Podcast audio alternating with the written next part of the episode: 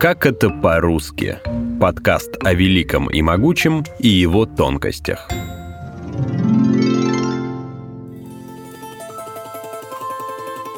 Порой не нужно долгих рассуждений, а достаточно одной меткой пословицы, чтобы все встало на свои места. Ведь краткость — сестра таланта.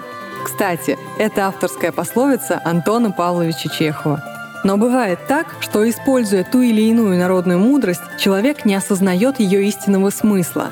На самом деле она может означать прямо противоположное тому, что говорящий хотел донести. Например, «до свадьбы заживет» или «гол как сокол», Наши предки сильно удивились бы тому, как мы сегодня понимаем эти поговорки. Привет, меня зовут Юлия Мирей. Сегодня мы попробуем выяснить, как появились пословицы и почему смысл некоторых из них со временем изменился до неузнаваемости. Во-первых, давайте выясним, чем пословицы отличаются от поговорок. Дальше речь пойдет и о тех, и о других, но в этом моменте все же нужно разобраться – Пословицы — это краткие законченные изречения с назидательным смыслом. Например, «За двумя зайцами погонишься, ни одного не поймаешь». А поговорки тоже краткие изречения, но они не составляют законченного высказывания. Например, «После дождичка в четверг». Откуда взялись пословицы и поговорки? Во времена, когда люди не умели ни читать, ни писать, мудрость могла передаваться только устно. Для этого она должна была легко запоминаться, состоять из простых и понятных слов, обладать четким ритмом, желательно с повторяющимися звуками. Ну, например, «без труда не выловишь и рыбку из пруда». Самый старый русский письменный источник, в котором мы встречаем пословицы, это слово о полку Игореве, который датируется 1185 годом. Старый сокол, хоть и слаб он с виду, высоко заставит птиц летать никому не даст гнезда в обиду. Лучше быть убиту от мечей, чем от рук поганых полонену. Ни хитрому, ни умелому, ни птице умелой суда Божьего не миновать.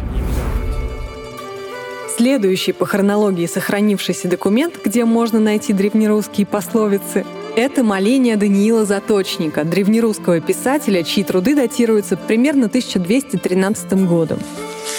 Всякий человек хитр и мудр о чужой беде, а о своей не может и смыслить. Злато искушается огнем, а человек напастьме. Мертвеца не рассмешишь, а глупого не научишь. Всякий видит у другого сучок в глазу – а в своем глазу бревна не замечает. Остаться с носом. Сегодня это выражение означает остаться ни с чем.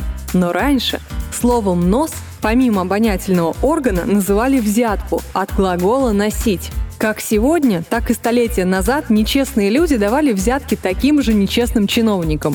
А когда те их носа не брали, то надежды первых на положительное решение дела быстро таяли. Человек оставался с носом, то есть при своих деньгах и предложениях. Так что ситуация была несколько лучше, чем если бы он просто оставался со своим обонятельным органом, как слышится нам сегодня. Работать спустя рукава.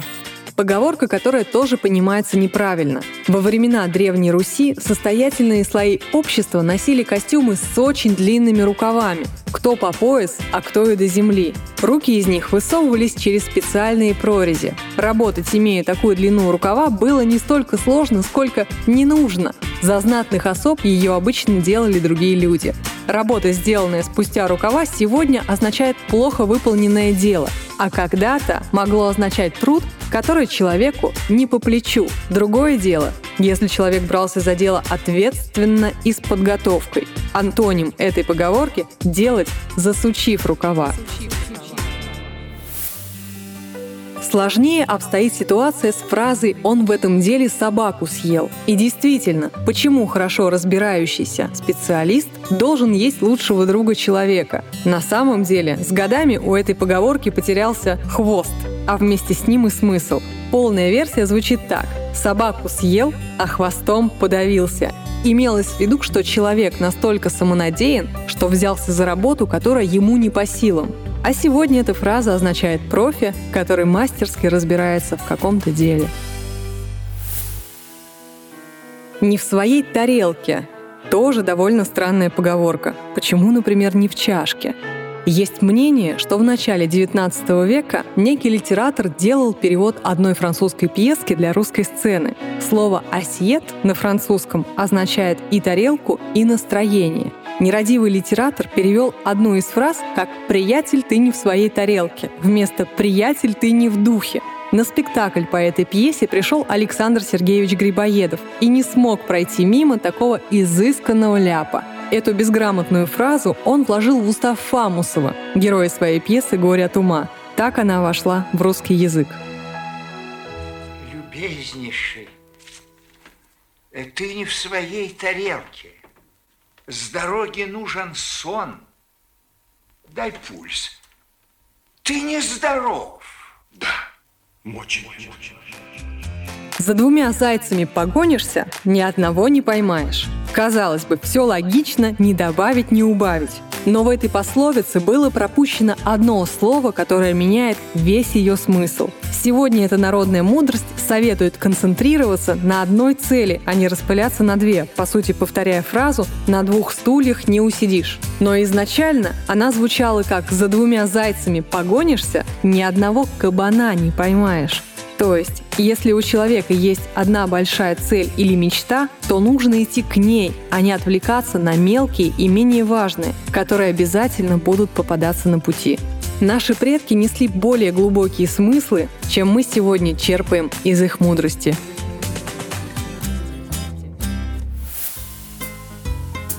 Фраза «пьяному море по колено» звучит довольно снисходительно к злоупотребляющему алкоголем. Якобы спирт пробуждает в человеке ложную храбрость и придает самоуверенности. Но древнерусские мудрецы хотели сказать не об этом. Полностью она звучала как «пьяному море по колено, а лужа по уши» и означала иронию и презрение по отношению к пьянице.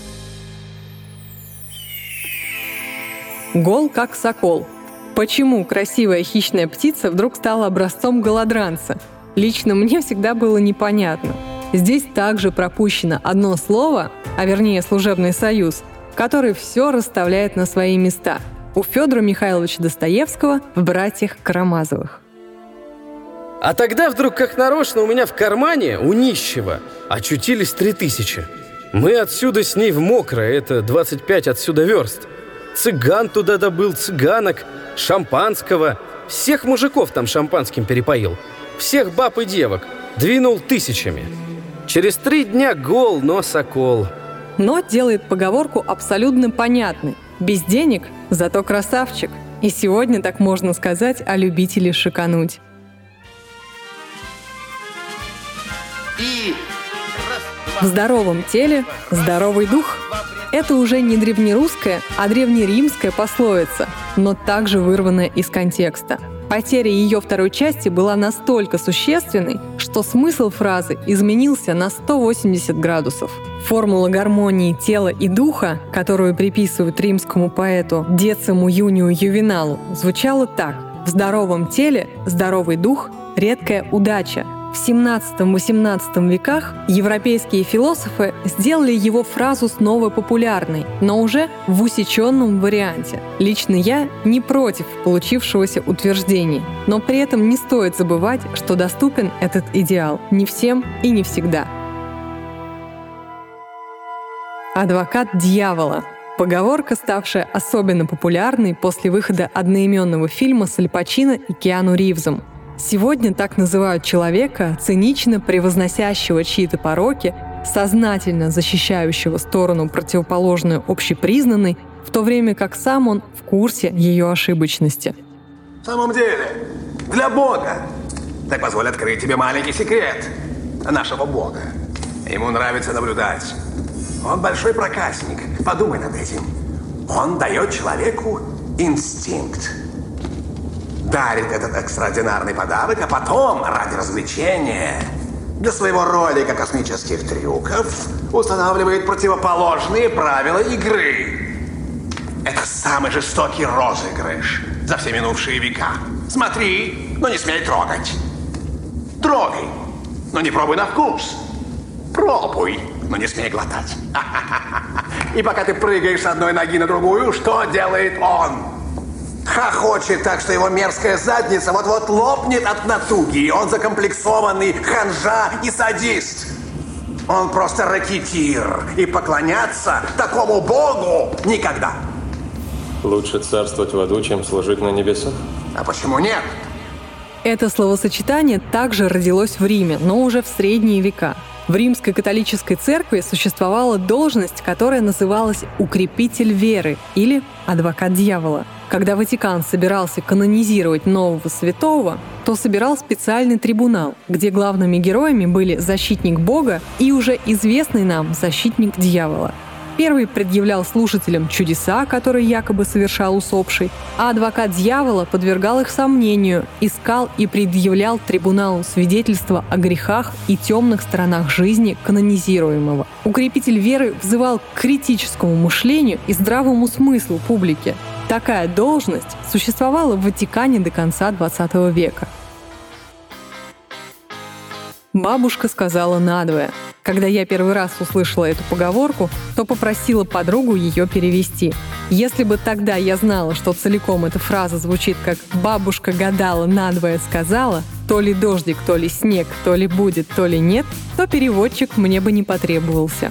Бабушка дает прямо противоположные варианты развития событий, и шансы каждого из них 50 на 50.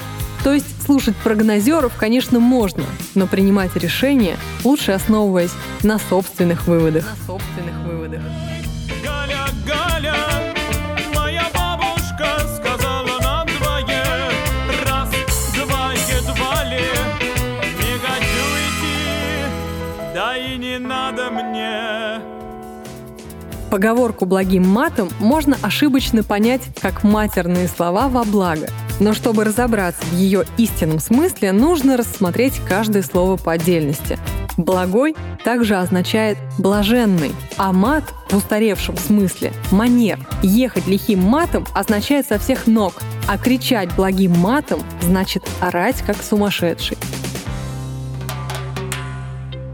Водой не разольешь. Сегодня так говорят о друзьях, которых невозможно разлучить. Но, скорее всего, изначально это выражение употреблялось о заклятых врагах. Когда двое схватывались и начинали драться, разнять их было очень сложно. Люди использовали простой, но действенный способ – окатывали противников водой. Если уж и это не помогало, то про таких врагов говорили «водой не разольешь». А позже этой фразой стали характеризовать верных друзей – по второй версии, друзей так стали называть, потому что их, в отличие от врагов, водой разлучить не получится. Дешево и сердито. Сегодня эта фраза означает вещь или услугу, которая стоит недорого, но при этом имеет приемлемое качество – по одной из версий, это выражение пришло из среды уличных дешевых куртизанок и их клиентов, а означало оно дешевый, но безэмоциональный сервис. Со временем смысл выражения кардинально поменялся. По второй версии, эта поговорка родилась в питейных заведениях, где рядом со входом красовался слоган «И дешево, и сердито», что означало напиться до буйства за небольшие деньги – Возможно, что поговоркой «до свадьбы заживет» когда-то уговаривали не детей, плакавших из засадин, а незамужних девушек. Молодые люди, желавшие отношений без обязательств, рассказывали сказки о том, что до свадьбы все заживет, и будущий муж ни о чем не узнает. По другой версии, пословица отражала процесс приготовления к свадьбе, когда свахи осматривали невесту на предмет физической формы и находили синяки или царапины, то успокаивали девушку, что до свадьбы она успеет прийти в товарный вид. И последняя пословица, которую я бы хотела разобрать – «один в поле не воин». Обычная ее трактовка в том, что один человек бессилен что-либо сделать. Но полная версия звучит как «один в поле не воин, а путник». То есть выходить в поле можно и нужно. Ну а когда наберется достаточное количество путников, получится и небольшое войско. Так что можете смело идти в поле в одиночку. Желаю счастливой дороги по просторам великого и могучего русского языка. Если вы хотите предложить темы для нового эпизода подкаста «Как это по-русски», можете найти меня в любой соцсети или связаться с нашей редакцией по адресу подкаст собака.ria.ru. С вами была Юлия Мирей.